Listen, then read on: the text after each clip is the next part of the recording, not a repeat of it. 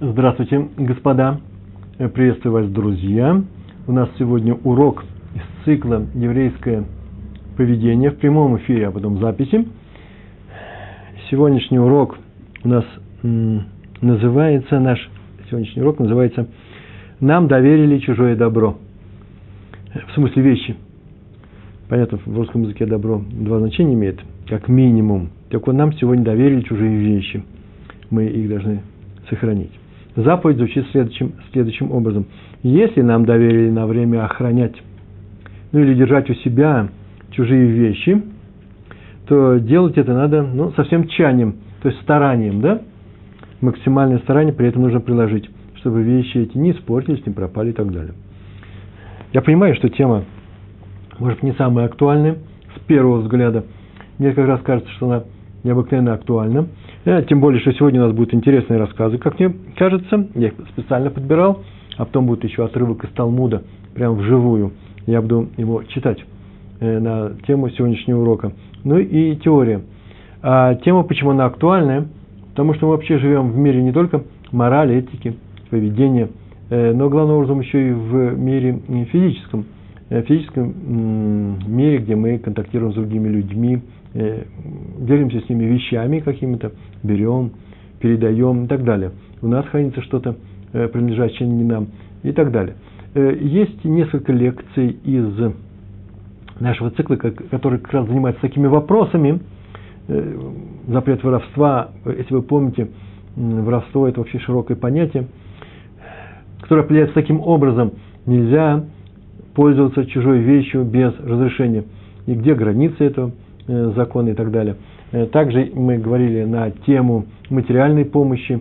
Э, и сегодня пришла в первый раз за все время вот такая тема. Мы хранители, мы сторожи какого-то чужого имущества. Такое очень часто бывает, чаще, чем мы, мы, бы, мы могли бы думать. А смотрите, откуда все это берется. Очень непросто. Написано, написано в, в книге Дворим, 14 глава, она вообще посвящается э, некоторому, некоторому моменту очень интересному. Когда придет время идти в Иерусалим, там, где стоял храм, на праздник, чтобы принести в храм э, десятую часть плодов, урожая, э, десятую часть скота, и, далеко, и если, то ты все это должен отнести. А если тебе это будет далеко от тебя, то продай продай то, что должен туда отнести. Ты относишь десятину в храм, и еще должен взять с собой то, что будешь есть на праздник. Так вот, продай э, то, что ты обязан есть на праздник, эти, и деньги отнеси в Иерусалим, и там на них ешь и пей, ну, сколько твоей душе угодно. И вот на, на это, здесь написано, сказано, Дворим, 14 глава, 25 стих. Там так написано, «Вецарта акесов беятха». Э, деньги Вецарта Царор, свяжи их в узелок, как раньше носили деньги, связывали в некоторую э, в ткань какую-то, и так в этом узелке несли. Это назывался кис, карман. Деньги свяжи в свою руку, неси в руке. Почему в, руку? в руку? Да потому что это лучшая охрана для денег. Раньше не было банков, раньше все было э, конкретное. Деньги уже вещь не конкретная, так они были металлическими – банкноты появились потом уже, штарот, да, то, что по-русски, э, на иврите называется. А их нужно было как-то охранять. Так вот, случай охраны – это в руке. Одна из случаев охраны. Так в дороге, так говорит сама Тора. И свяжи деньги в свою руку. А вот теперь самое главное. Сказано в Талмуде, Баум Ция, 42 лист, первой страницы, как один еврей дал свои деньги на хранение другому еврею. Так вот, если он дал, никак, неправильно сказал, если дал один еврей другому, это такой закон, то он не может, второй еврей, который держит эти деньги, может, может он получил их на улице где-то, еще где-то, он не может их завязать в узелок и закинуть себе за спину. Почему? Потому что это считается плохое хранение. Закон такой, если тебе дали какие-то вещи на хранение, ты должен их охранять. Если ты за это не платишь, если ты бесплатный сторож, ну, потом скажем, о нескольких видах сторожей. А мы, надо сказать, сторожа. Мы все друг другу сторожа, да? Это только Каин мог сказать, что я не сторож брат своему. Сторож. В этом была его ошибка. И преступление отсюда развилось. Так вот, э, э, когда я охраняю чужое имущество, которое мне дали, я взялся, согласился, да, подержи это у меня, или дай мне, я отнесу домой, и там это будет в сохранности, я тебе должен вернуть. Или я нашел какую-то вещь на дороге, я ее обязан вернуть кому-то, я отнесу себе домой, и вот получается, что я ее в это время охраняю, я сторож, может быть, бесплатный, скажем, бесплатный, то, что бы ни произошло с этой вещью, смотрим, а почему это произошло? Если произошло из-за того, что я плохо к ней обращаюсь, плохо хранил я ее, положил на видном месте, сам пошел, отошел.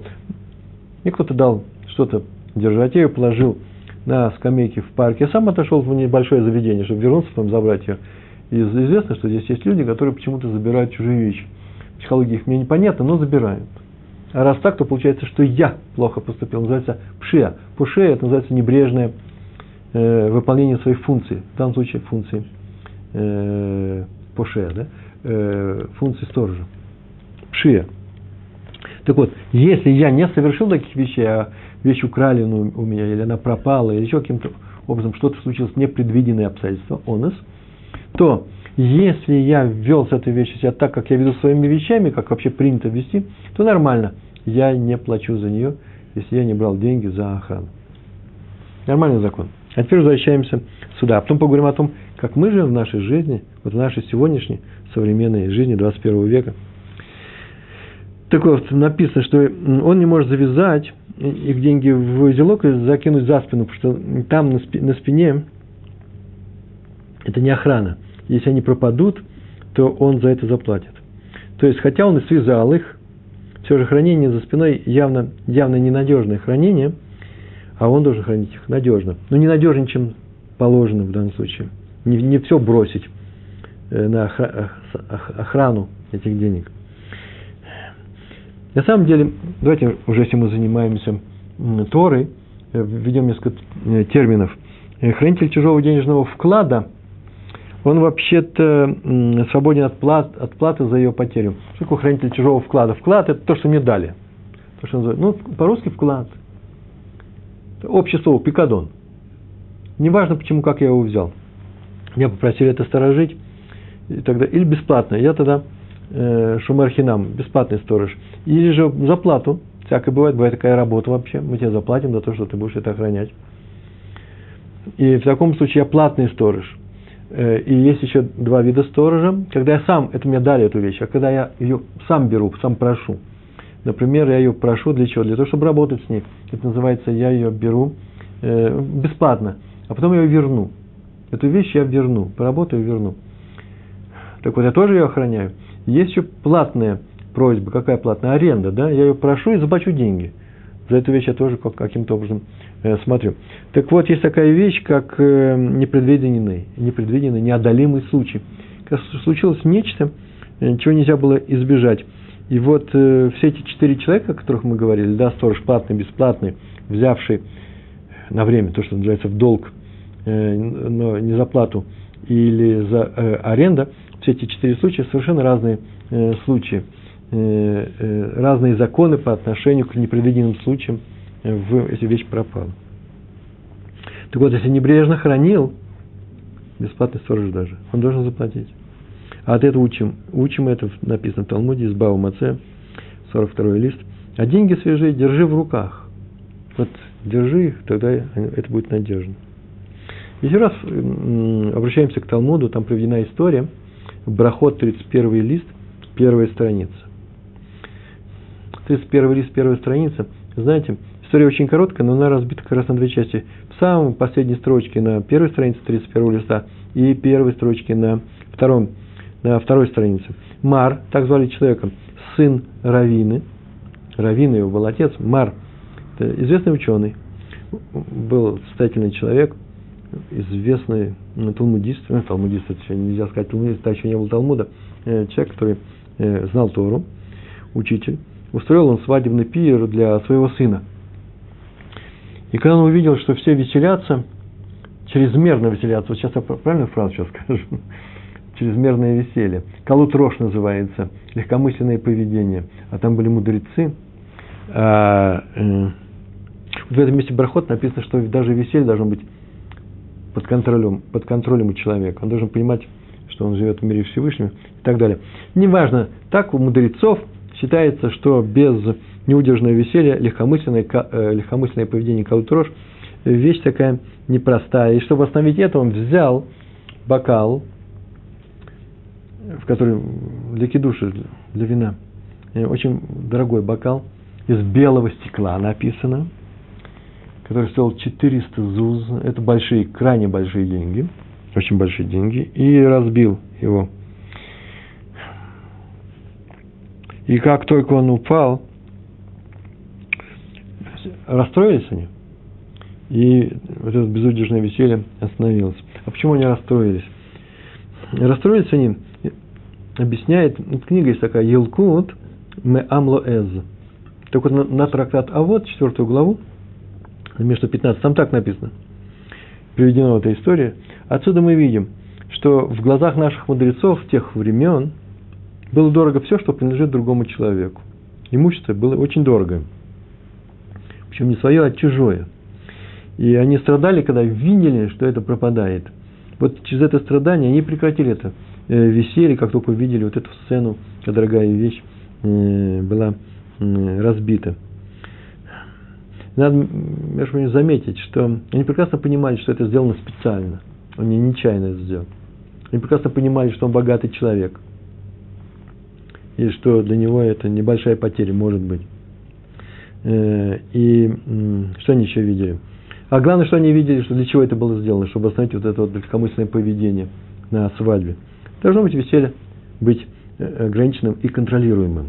Так вот, тем не менее, все равно не расстроились, потому что каждый раз, когда человек видит, как еврейские мудрецы, как уничтожается, ломается, теряется, портится чужое имущество, не расстраивается.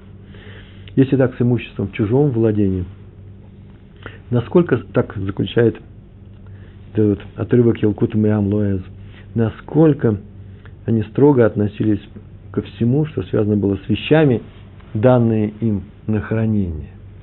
Вот отсюда мы это учим, что если нам доверили чужое добро, чужое имущество, это так называется наш урок, надо вести себя соответствующим образом, а именно быть необычайно э, строгим, старательным, сторожем всего этого.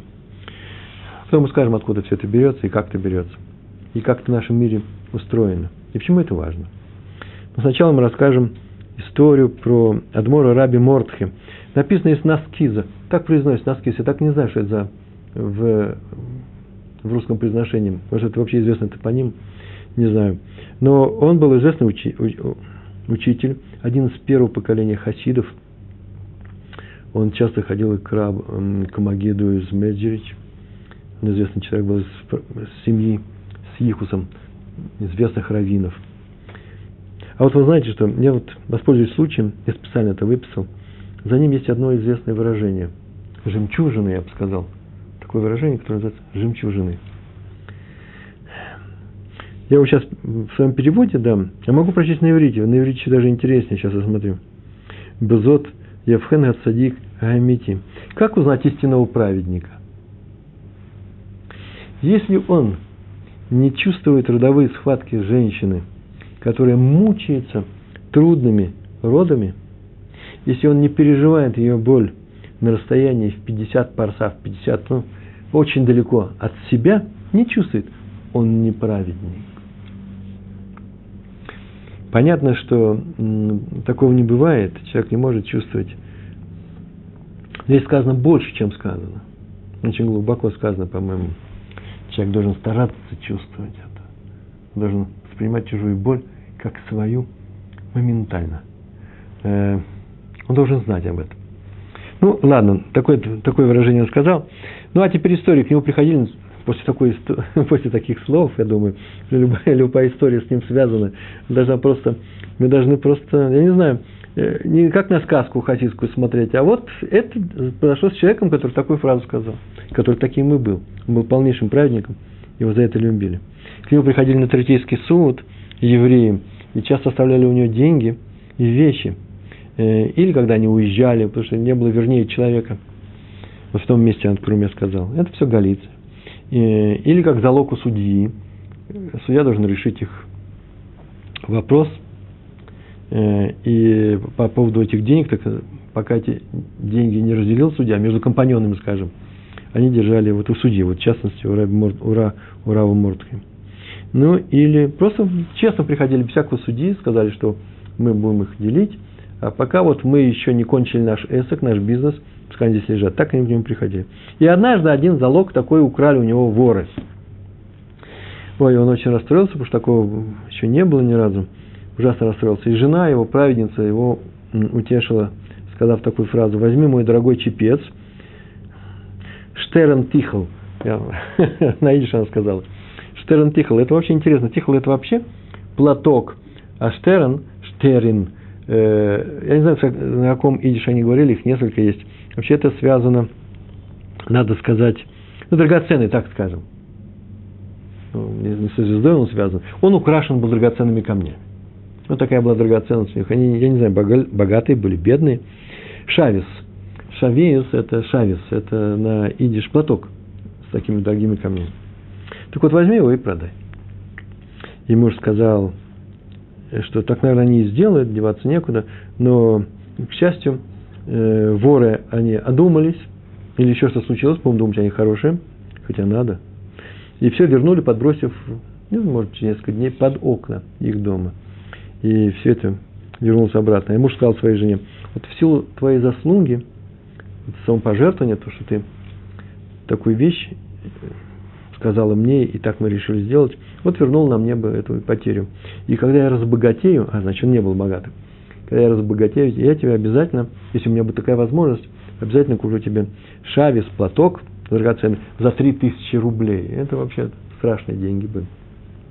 Может быть, меньше, чем 400 зуз большие деньги.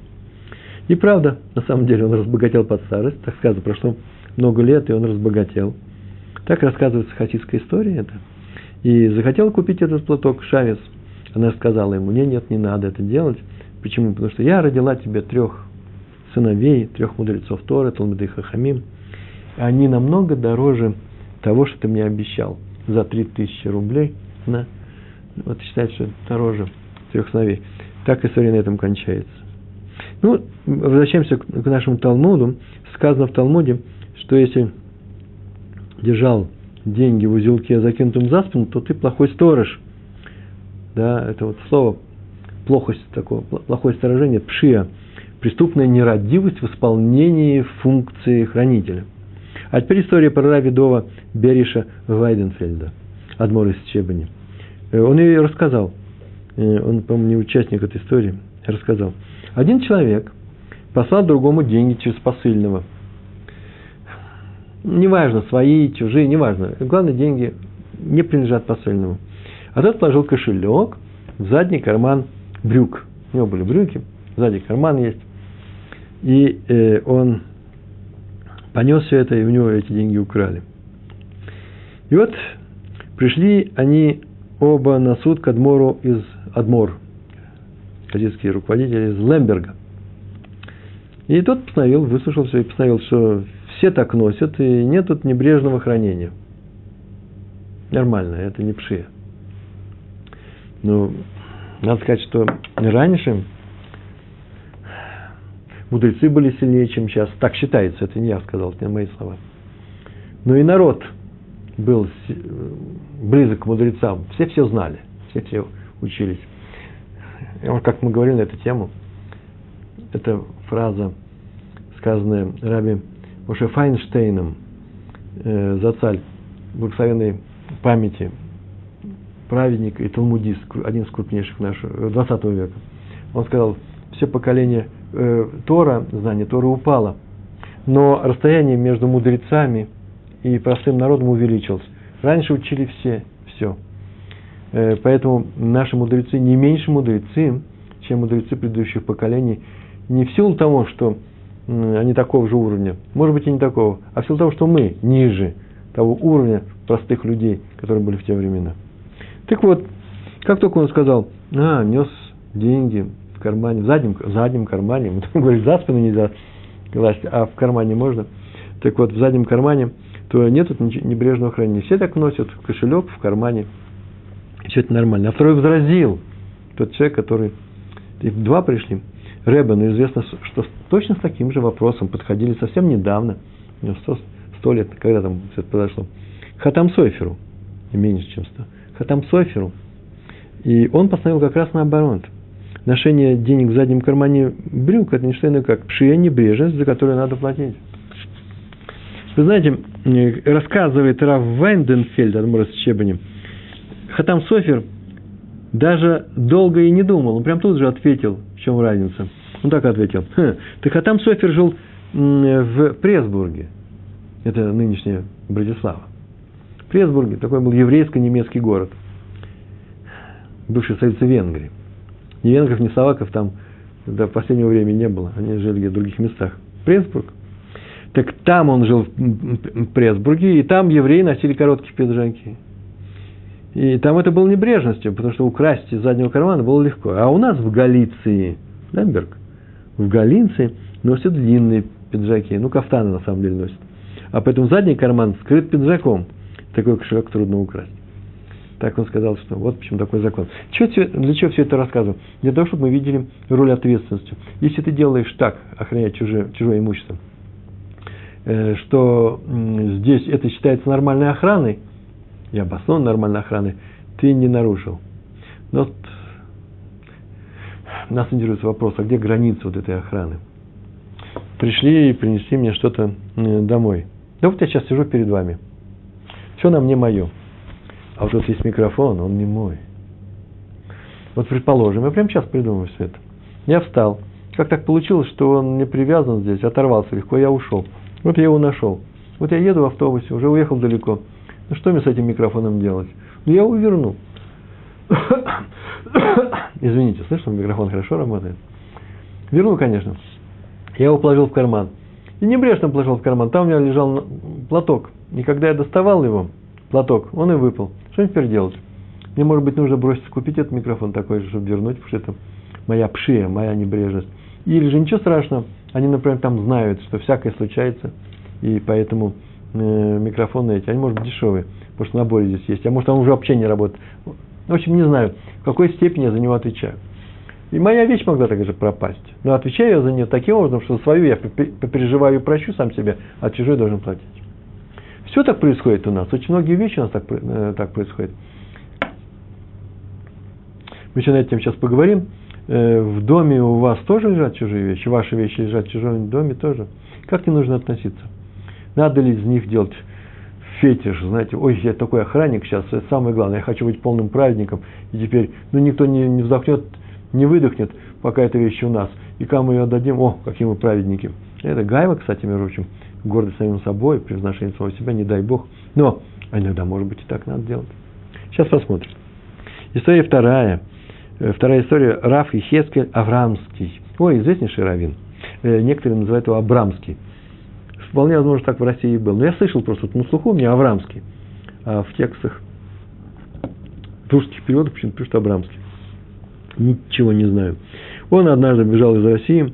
Между прочим, у него история ужасно интересная. Вообще-то он провел несколько лет каторжных работах в Сибири в 30-е годы, в начале 30-х, в конце 20-х годов. Вы знаете, его выпустили по настоянию германского правительства и самого канцлера. Но это было еще до путча немецкого. Так, чтобы мы знали. Так или иначе, он перебрался в Лондон. В 32, он был известным раввином, уже пожилым раввином. В 1932 году он оказался в Лондоне и стал там главой Бэддина. По-моему, 17 лет, если не 18 лет, он там был руководителем всех даянов, всех судей в Англии. Ну, вот однажды он сидел я видал несколько версий этого рассказа, но вот мне нравится такая версия. Вот это тоже вопрос. Если мне попадает в руки чужой рассказ, что я могу с ним сделать? Был чужой, а я сейчас его изменил. Он стал моим. Если вор изменил чужую вещь, вы знаете, да, что становится она его, принадлежит ему. И теперь не вещь должен вернуть, а должен вернуть стоимостью. Ну, это шутка, не, не больше. Хотя иногда, иногда так хочется дополнить что-нибудь. А иногда я вижу, просто вижу, видно, что кто-то дописал что-то. Вот просто очевидная деталь придумана. Ну, так или иначе, вот такой, такой рассказ. Я его писал вчера, знал я его давно, записал его вчера, выбрал, выбрал такой вариант. Однажды он сидел, давал урок по Талмуду и законам. В Англии, в Лондоне, на идиш. В этом я уверен. Хм, не написано. И среди присутствующих был еще один раввин, который вот только совсем недавно удачно уехал из России. Убежал. В России убивали раввинов. И он задает вопрос. Он людям задает вопрос на уроке, Раф Аврамский. Задача такая. Они изучали эти законы. И он говорит, если Рувен ввел свою корову в Хацер, в, во двор э, к Шимону, с разрешения последнего, он попросил, можно я введу свою корову к тебе? И тот разрешил, для того, чтобы тот его посторожил. Он на полдня куда-то уезжал. Каков тут закон? Каков закон? И вот этот Раф, который только приехал из района, э, из России, сказал, да очень просто, Шумархинам. Он не получает за это денег, и поэтому Шумархинам. Если будут непредвиденные обстоятельства, он за него не отвечает. Он пропала корова. Корова вообще умеет еще и ходить. Если он открыл э, ворота так, что свою корову вводил, а эта корова видала, что открыто и вышла, может быть, это уже и небрежное владение, это не просто, это не, не непредвиденные обстоятельства, это небрежное хранение. Так или иначе, если он ввел его и попросил, чтобы она здесь была, оставили ее здесь, и поэтому это шумерхинам и бесплатный сторож. Говорю, есть платные сторожа и бесплатные, да? А если вторая задача, Рувен вел свою корову во двор Шимона без разрешения, то даже не знает об этом. Каков закон? Тут ответил, да вообще никаких законов нет. Если вы говорите, чтобы ее сторожить, понятно, да, он не может теперь выйти, съесть ее. Ах, ты вел корову, и сейчас мы ее съедим. Чужая корова. Но и охранять ее он ее не, э, может и не. Почему? Потому что он не брался ее охранять. Шимон ни за что не отвечает. Так сказал Травин. О, сказал Раф Абрамский. Очень хороший закон. Вот между нами это и произошло. Тут очень дело, когда это между нами произошло. Два пожилых человека разговаривают. А вот примерно 20 лет назад вы написали мне письмо с вопросом, равинским вопросом. Помните? Эти тяжелые дни были, там революция, 32 год минус 20, ну не революция, ну, война Первая мировая приближалась, много чего тяжелого. И э, вопрос был в конверте, а там еще была вложена марка. Так делали раньше цивилизованном мире так поступали раньше. Билеты, марки стоили недешево. И если ты хочешь ответ от меня, то марку прикладывали. И э, так получилось, что я не ответил на это письмо. Некоторые обстоятельства были. А, а марка затерялась. Пропала марка. И вот я думаю, отвечаю я за нее или не отвечаю. Так вот, вы только что сказали, что я ее за, за ее охранность ответственности не несу потому что я не взялся ее охранять. Вы без моего спроса привели эту марку ко мне во двор. И, а, вот вся эта история. Все рассмеялись, конечно. Но он на самом деле, э, это же непростая вещь. Отсюда мы видим, что он на самом деле мучился. Ну, вопрос этого мучил. Что теперь он должен делать? Он не знает его ни адреса, все изменилось, марка пропала, э, цены на марки изменились. А вот теперь он оказался через 20 лет – сидит напротив меня, и он сказал, вот выучили они, и то сам, сам постановил. И нет никаких законов Рувена, который ввел такую корову без спроса за ее сохранность, нету. Значит, тем самым мы вопрос этот сняли. Ну и еще, если вернуться про историю про Мара, сына Равины, помните, да, который хрустальный бокал, у нас белое стекло, это есть хрусталь, э, расшиб, то видим, что как по-особому относились мудрецы к чужому именно имуществу, они его ценили больше, чем свое. Вот о чем я хочу сказать. И переход к следующему рассказу. Особенно они высоко ценили, считали себя ответственными за сохранность такого имущества в случае, если оно принадлежит вдовам и сиротам. Вот здесь история у меня одна. Я не часто читаю из Талмуда э, отрывки. Сейчас я его хочу прочесть. Написано Брахот, 18 лист, вторая, вторая страница. Вы знаете, я просто переводил в свое время Брахот, поэтому я пользуюсь этими вещами. Э, там приведена Барайта в подтверждение мнения, там их несколько э, таких Барайт, в подтверждение мнения о том, что умерший знает, что происходит здесь, между нами живыми. Но заодно мы сейчас, вот наша тема будет затронута. Давайте, как я буду читать, на, по-русски или на, на оригинале, на языке оригинала – Давуга Дешмуэль, Гаву Кама Мефагдей, Гава Зузы Диятмой. Отец Шмуэля, Шмуэль это великий ученый, Амора, крупнейший ученый, он держал у себя дома для сохранения, в данном случае монеты, да, э, принадлежащие сиротам, Зузи, принадлежащие сиротам, Деятми. И когда скончался Кинах Навший, когда он умер, Шмуэля рядом с ним не было. Логавый Шмуэль Габы. И он не смог вернуть деньги, почему? Потому что он не знал, где отец их спрятал. Он знает, что где-то они есть, а где не знает. И назвали его, ой, э, Гаву Какару. Его начали называть, не просто так Шмуэль начали называть, сын того, кто съел наши деньги. Ну, не деньги, а деньги не наши, а сирот. Это тяжелый случай. И он пошел за ним Лехацер Мавет на кладбище. Пошел узнать, в чем дело. Шмуэль высокого уровня. Меня не интересует сейчас кабала, физиология, психодинамика и прочие вещи. Я читаю Талмуд. И он там увидел души покойных. Амар Леу, сказал он им, мне нужен Аба, Баина Аба. Аба – это имя в данном случае. Так звали отца э, Шмуэля. Шмуэлю Шмуэль Бар Аба.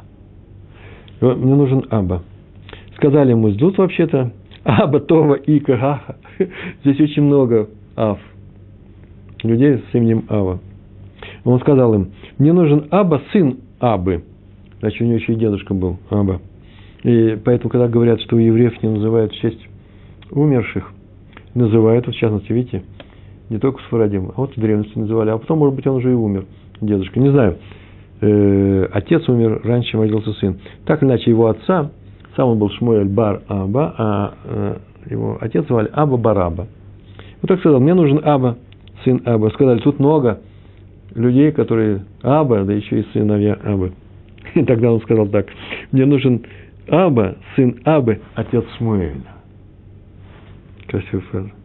Рейха, где он? А ему сказали, он поднялся в небесную Ешиву, иди за ним. Смотрите, Шмуэль ведь никуда не поднимается, он стоит на кладбище. И написано, Адгахи Хазы Леви, или Леви, Деятив Аварай. Он увидел Леви, человека, которого звали Леви, который сел снаружи, Аварай снаружи. Где-то какой-то, я не знаю, круг. Он сидел не там, где все сидят, отдельно от всех. Амарлы сказал ему Шмуэль, зачем ты сидишь снаружи? А тот сказал, «Э, почему ты не поднимаешься в небесную Ишиву, вот как мой отец? А ему Левин говорит, да Марли, это, э, э, не, не, нет, Амар Лей, де Амре Ли, сказал ему, что так мне сказали, что ему сказали? Ему сказали, из-за того, что несколько лет ты не приходил в Ешиву Раби Афес, так звали человека, и он от этого страдал, то не дано тебе подняться в небесную Ешиву. Ой, какая история в истории. Левин говорит, я тут сижу снаружи, потому что меня не пускают. Почему? Потому что я много лет не приходил к великому ученому, которого я был учеником. По каким-то причинам, тут не сказано, какие причины. И поэтому сказали, он расстраивался. Расстраивался, ты теперь не войдешь в небесный Ишив. А тем временем Адгахи Бегахи Ата Авуга. В это время пришел к нему его отец. Ну, душа его пришла. И увидел Шмуэль, что он плачет и смеется. И сказал ему, почему ты плачешь?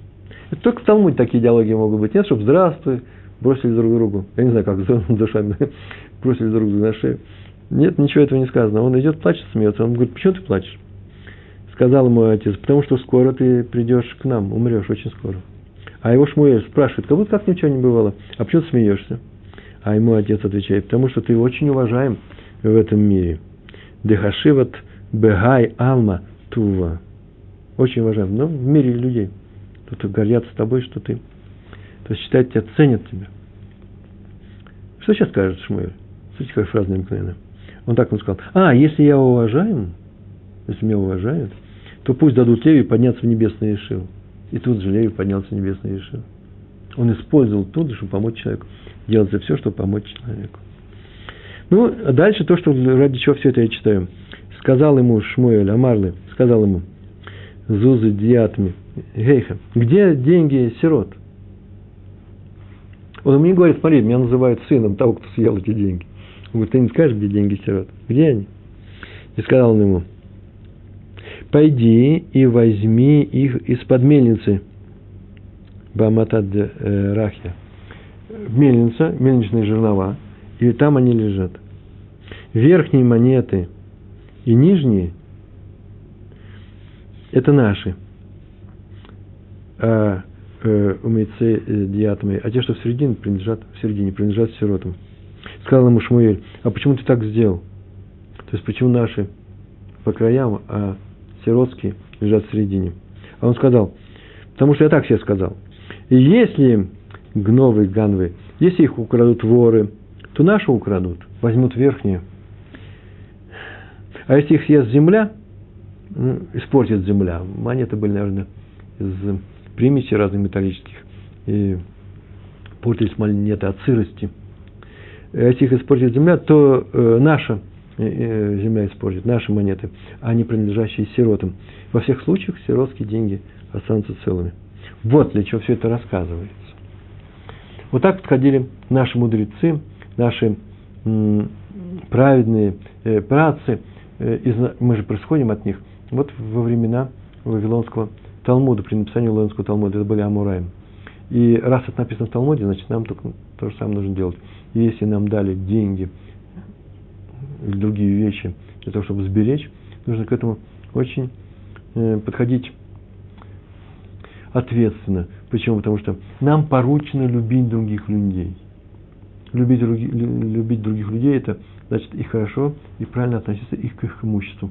И очень часто даже лучше, макпедим называется, и более ответственно, чем к своему.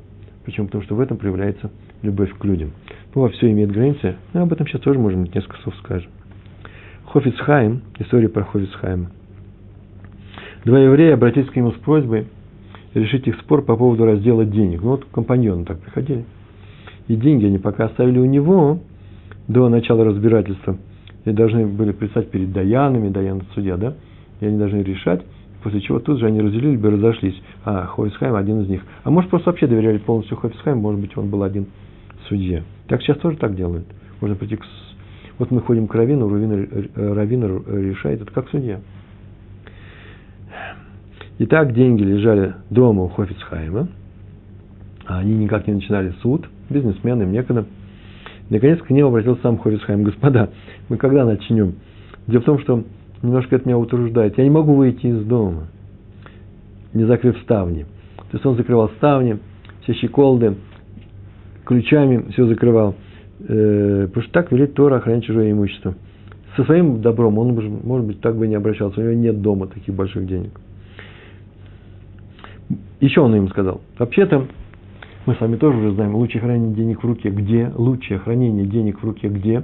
В дороге, когда мы в пути. А дома, так мы будем писать с деньгами в руке? Нет. Сказано, что лучшее хранение денег в земле. Раньше не было банков. В некоторых случаях хранение денег в земле лучше, чем хранение в банках. Ну, в некоторых случаях, в некоторых странах. И не всегда далеко, слава Богу.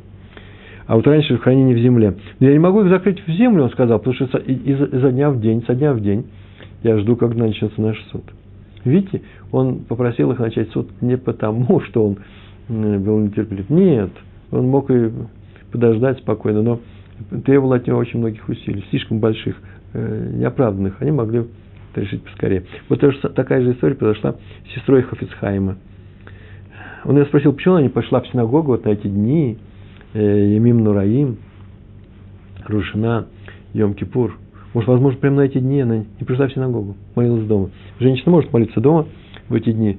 Просто принято, что э, в, по крайней мере, в наших кругах, я сказал, в наших литовских кругах, да, э, жена Хофисхайма была из Литвы, как Хофисхайм сам. Город Радин. Белоруссия. Значит, Литва. Правда, не вся Беларусь, Литва. Э, почему ты не пришла в синагогу? Она сказала, я не могу оставить дом, потому что у, нее, у меня хранятся деньги, принадлежащие вдовам и сиротам. Она выполняла такую функцию, она их хранила. И не ходила в синагогу. Есть еще э, пара историй, э, которые мне кажутся важными. И первая история про раби Исроила Салантера. Он ехал в поезде. Он был великий праведник был, уже пришел в года, когда его уже все знали. Он ехал в поезде в одном купе, с ним ехал один еврей, у которого были много вещей разных, И почему-то тот его не узнал. Но не все знали. Я, например, сейчас тоже, наверное, я сейчас увижу. Нет, я сразу же узнаю любого большого равина здесь, в Израиле. Сразу же скажу, почему. Потому что вокруг него будет идти огромная толпа. Поэтому я даже его не знаю. Я знаю все фотографии. У многих я был живем, видал. Я, по крайней мере, спрошу, кто это идет. Хотя, с другой стороны, что это я говорю? Вот ходил уже несколько раз, многие мои разговоры с, Раби Шмуэлем, э, Шмуэлем, э, Раби Шмуэлем, который шел у нас из Ешивы. Как же называется это место? Агра, синагога Агра. Э, Равшмуэль Ойербах шел из Ешивы Агра. Я с ним шел по дороге. И помню, вокруг нас ну, 3-4 человека шли. А вообще город идет кому-то, вообще ничего с ним происходит. Ну, район не очень такой религиозный. Нет, так что, может быть, и можно кого-то и не узнать. Так или иначе, его не узнали. Равы строили Салантер, дали у него хотя бы посмотреть на него живьем. И подъезжали к одной станции. И станции он просил, слушай, рэб еврей, да? Он попросил, вы не можете посмотреть с моими вещами? Я просто сбегаю несколько минут, очень важная вещь. Может, в этом поезде куда-то отлучился, а может, на эту станцию. Ты сказал, можно, конечно и остался сторожить. В это время подходят люди, остановился, остановился несколько минут э, поезд, ну, я не знаю, на несколько минут, на полчаса. А на перроне собрались люди, несколько сотен людей из этого города, потому что знают, что Раби Исраиль Салантер проезжает мимо их города. Так встречали мудрецов. Я знаю несколько историй на такие же темы. Крупный цади хасидский или крупный ученый, талмудист, неважно, э, ейки в Венгрии, в Германии – или в Польше, люди приходили просто посмотреть на него. Не выходить нужно было, чтобы уважить людей, нужно было какую-нибудь речь сказать Дорошу или просто махать рукой из двери поезда. Нельзя обижать людей. К нему пришли и что вот мимо, вот, там на перроне стоят люди. Он вздохнул и сказал, я не могу отлучиться. Почему? Потому что я охраняю эти вещи. И так никуда не вышел. И получилось, что все хотели увидеть садика – но цадик к ним не вышел. Праздник цадик, да? Почему? Потому что в это время он сделал цадикут, праведный поступок. Все, история закончилась. Если меня попросят что-то поохранять. Ну, всякое бывает. Я, например, сижу я и жду свой самолет в Цюрихе. А самолет у меня сейчас летает в Нюрнберг. И подошли люди, поставили сумку, и хорошие ребята, и сказали, чтобы я ее охранял. Сейчас это опасно, почему? Потому что Хафиз Хашуд называется, да, сейчас время террористов. Сейчас это и не принято. Но я видал религиозных евреев, мы с ними даже еще немножко поговорили. И они э, в шляпах. Мы с ними пообщались. Они летят в Лион из Израиля. Я их спрашиваю, как там в Лионе э, террористы. Он говорит, ну одного избили, но больше не будет, мы дадим отпор. Хорошие молодые люди, я прям правду все рассказываю. И они куда-то отошли, я же охранял это. И вдруг объявляют, что мне нужно лететь. Что теперь делать? Ты делай, что хочешь, но нужно спасти эти вещи. То есть Всевышний, конечно, поможет. Всякие испытания существуют в этой жизни, но ты должен стараться, не должен сказать, да знаете, что не знаю, и с удовольствием броситься. За полчаса должен прийти к открытию регистрации, э, почему? Потому что боюсь я опоздать. Да, за открытие регистрации полчаса. Стой и охраняй. Или же в следующий раз говорю, ой-ой-ой, я не могу, я ухожу. Что угодно делать. Взялся, охраняй. Как это сделал Раби Исраиль Салантер. И раз это он, он сделал такую вещь, он праведник, мы так не можем поступать, и мы можем поступать. Иначе бы эта история не осталась с нами. Раби Ариэль Левин. Во время Второй мировой войны, он жил в Иерусалиме, это иерусалимский праведник, известный человек. Пришел к нему один человек и сказал, что у него есть некая, некая сумма денег, но хранить ее ему негде. Э, это был еще, как я понимаю, это что, уже был английский мандат? Да, конечно же английский мандат, но почему-то банки не работали, наверное, закрыли их, евреям не давали. И поскольку Рав для него самый верный, Наиман называется, верный человек, который он знает, поэтому он принес ему на хранение. И тот взял его. И прошло много времени, и тот человек пришел за деньгами.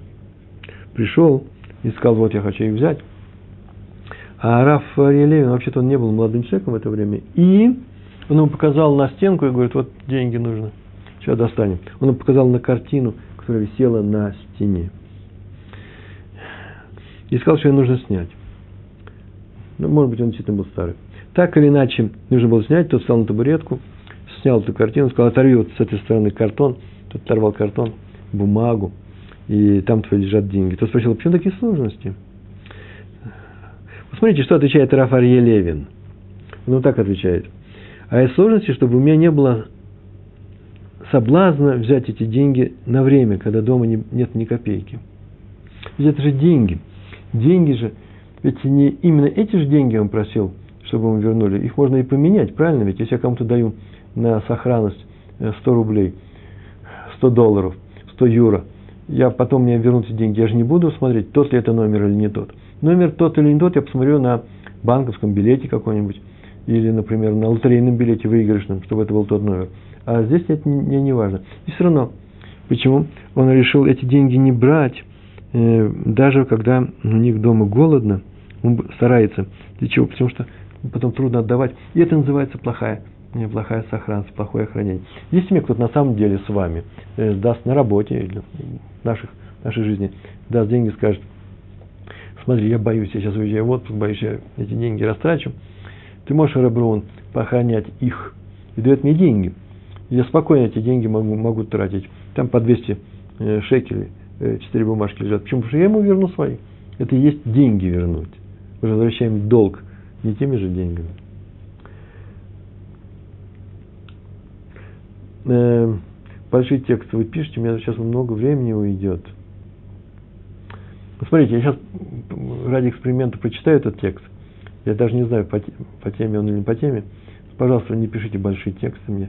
Э, в прямом эфире сейчас все происходит. Спрашивает Двора. Здравствуйте, Двор. Уважаемый Раф, это я. 27 лет назад я, узнал, я знала двух подруг. Однажды Галя доверила своего пятилетнего ребенка другой,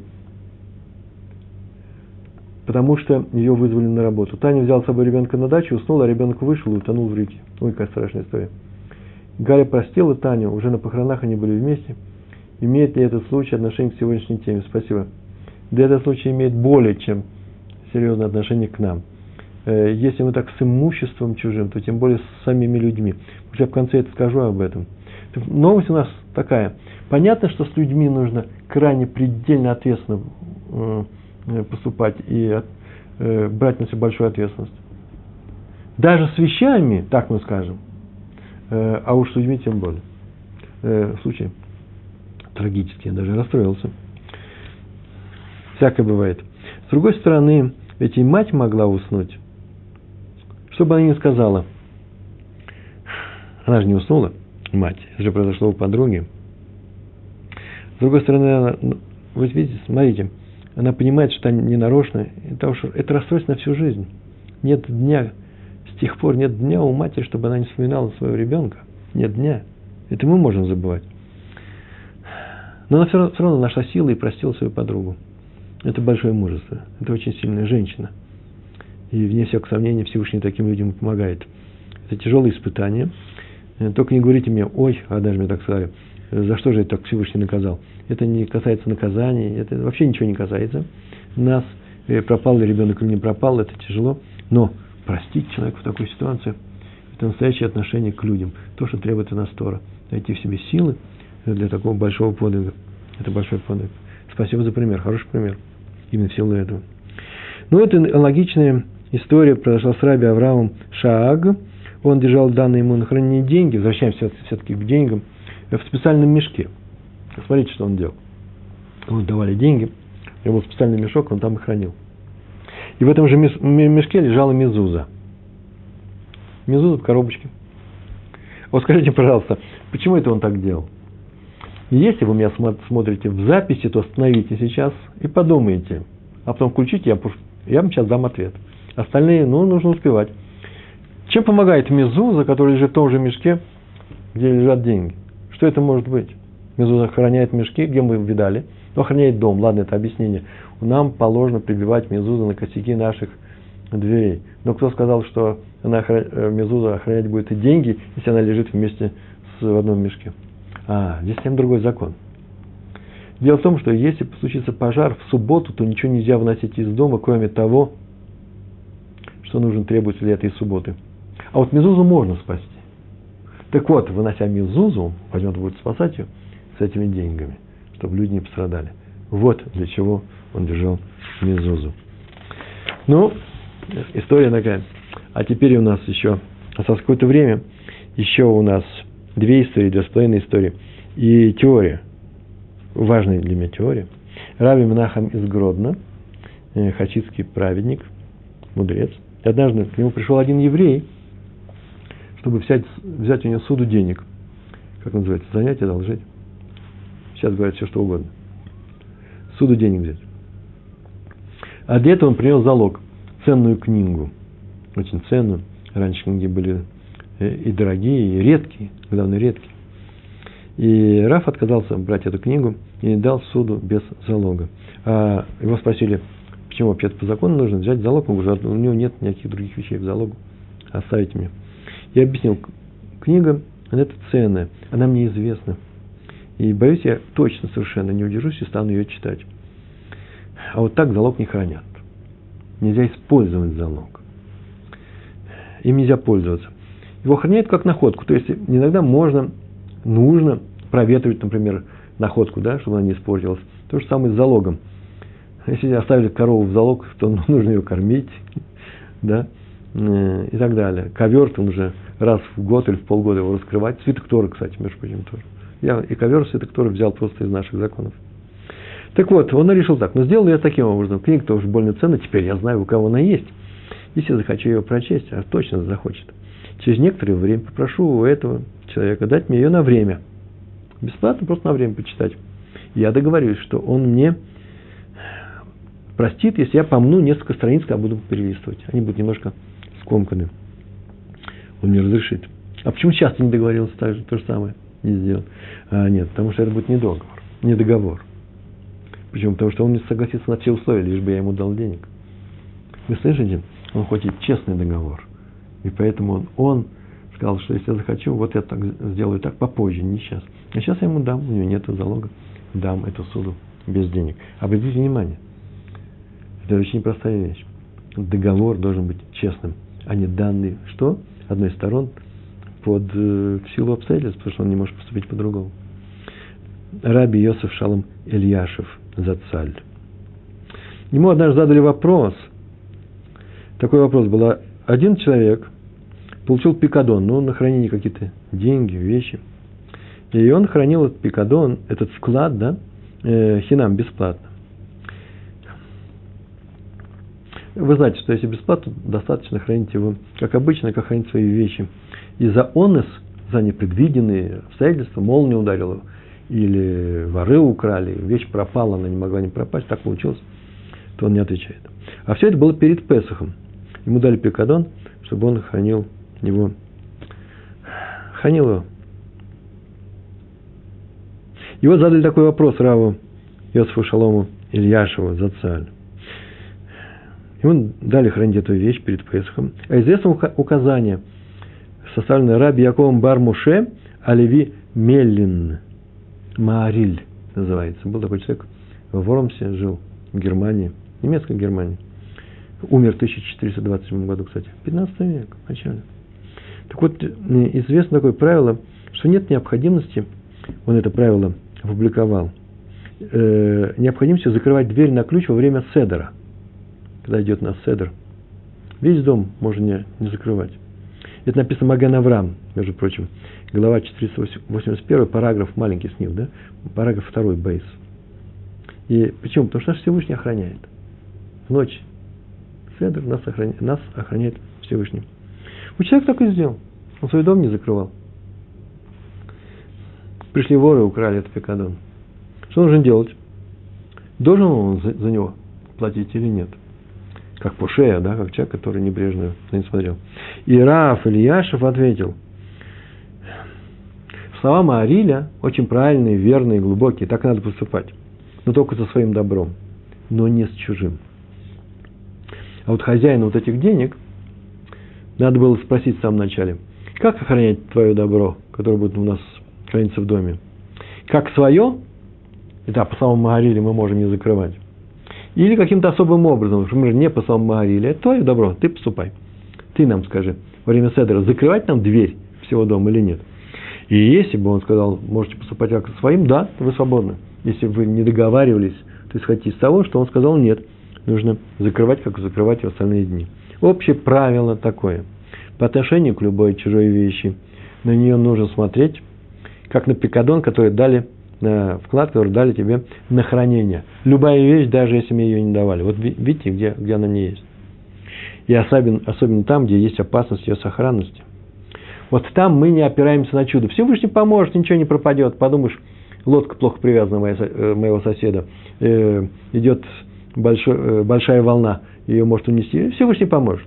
Нет, нет, Всевышний может поможет, может он спасет. Но ты можешь полагаться на, на Всевышнего только со своим добром. Поэтому это одно из испытаний, которое дано нам смотреть чужими вещами. Или, если хотите, один из даров, подарков Всевышнего, который дает нам испытание для того, чтобы мы стали лучше. Вы слышите? Это не тяжелое испытание. Нам дали хранить чужие вещи, чтобы мы улучшились. История Хофицхайма. Время с, Хофицхаймом. Во время Первой мировой войны он оказался в городе Сновск. Не знаете, где город Сновск? Большой город довольно-таки. Недалеко от Чернигова. Хм, сейчас он называется Чорс уже давно-давно. Известный город. Там был большой еврейский, еврейская община. И в эти дни там разразился пожар. Как раз на той улице, где остановился Хофицхайм. Все стали спасать свои вещи, вязать узлы, тащить на улицу. А Хофицхайм, когда ему сказали пожар, он вдруг остановился и начал что-то вспоминать. Он был уже очень старым человеком. И когда вспомнил, и на глазах у всех тоже приставил стул у стены, и полез наверх, и там была полочка, и начал снимать часы. Часы, будильник маленький. А потом только начал собирать свои вещи. Его спросили, в чем дело, что за ценность в этом будильнике? Он сказал, ну, мне дал студент Ешивы. И я его взялся э, хранить. Поэтому во, во время опасности э, надо спасать сначала чужое добро, а потом свое. Так поступают праведники. Мы имеем право во время опасности, во время пожара, так написано в Баум Отце. Если в нашем доме хранится пшеница соседа, чужого урожая, мы имеем право сначала уносить свое добро, а потом чужое. А вот поэтому и сказали э, люди, что если ты покупаешь пшеницу, то как только ты ее купил, завез к себе домой, все, она твоя, даже если тебе денег не заплатили. Почему? Да потому что случится пожар, не дай бог, и что ты скажешь, э, эти, эту пшеницу, это зерно, я еще деньги не заплатил, оно чужое, и поэтому я буду спасать потом. А если это свое зерно ты будешь спасать, зачем же его спасать в первую очередь? Поэтому именно когда ты берешь вещь, вот тогда ты становишься владельцем, э, если ты намерен вообще за нее заплатить, не берешь посмотреть, за нее заплатить. Ну, есть у нас такое правило, своя жизнь дороже, своя рубашка ближе к телу, да, по-русски, э, своя жизнь дороже, но у праведник чужое добро ближе, чем свое добро. И это определение праведника. Вот это и называется определение праведника – как мы говорили, праведник определение Мортхе, Адмора из Наскиза. Праведник тот, кто чувствует чужую боль, чужой крик, чужой плач. Женщина, которая рожает, родить не может. За 50 миль от него. У нас новое определение. Чужое добро ближе своего. Одно из определений. Праведник вообще тяжелая функция, тяжелая задача. Итак, мы занимались много, часто занимались моральными аспектами э, нашего бытия, нашего существования. А сегодня мы занимаемся такой физической сущностью. Первый был не воруй, второе охраняй имущество другого человека. Не только не воруй, но даже охраняй. Вообще есть такая у нас формула Илеля, да? Формула Илеля такая. Не делай другому то, что не хочешь, чтобы делали тебе, да? Называется так. Охраняй, как охраняешь свое имущество. То, что мы могли бы сказать. А по формуле, другая формула, заповеди любви, да, люби себя, люби других, как самого себя, ты можешь сказать, даже больше, чем свое имущество охраняй. И это понятно, потому что охраняя чужое добро, мы помогаем другим людям по формуле любви. А именно, уступаем, помогаем, прощаем, сопереживаем. Это есть формула, полная формула любви. Помогаем не только морально, словами, советом, но и физически охраняем его добро. Уступаем, когда? Когда даем ему свои вещи. Хотя и не обязаны давать. Может быть, мы не обязаны, а мы можем дать. Почему? Такая схема у нас. Сначала ищем возможность уступить, дать. А если уже не можем, тогда уже можем и не даем. Вы слышите? Не первая наша реакция у нас попросил. Не первая наша реакция нет. Первая наша реакция внутренняя хотя бы. Конечно же, да. А потом мы смотрим, можем этому сделать или нет. Это называется уступаем. И еще прощаем. Как он, если он взял нечаянно наше добро, все мы говорим на уровне простых вещей, денег, вещей, то мы не бежим в суд, а ищем возможность простить его – Э, если уже не можем, у нас семья, мы вообще не можем все раздарить, да и ему будет это медвежья услуга, в том случае, может быть, пойдем в Равинский суд обратимся к садику, чтобы он с ним поговорил. Мы сделаем наилучшим образом. Наша задача не сделать так, чтобы все мое было у меня, а сделать наилучшим образом для всех людей и для самого себя. Почему? Потому что делая наилучшим образом людям хорошо, я делаю тем самым и себе. Не, не, не в материальном плане. Мы родились не для материального мира, а для того, чтобы мы стали лучше. Как лучше? Люби других людей. Ну и еще у нас еще сопереживаем, то есть волнуемся за его добро, э, из, за него и за его добро, как за самих себя, как волнуемся свое. И заработать дадим, и заработанное им сохраним. И тогда мы будем жить в этом мире э, ради того, ради, ради чего мы были созданы, а именно помогать друг другу. Я надеюсь, я вам помог сегодня. Большое вам спасибо. Всего хорошего. Шалом, шалом.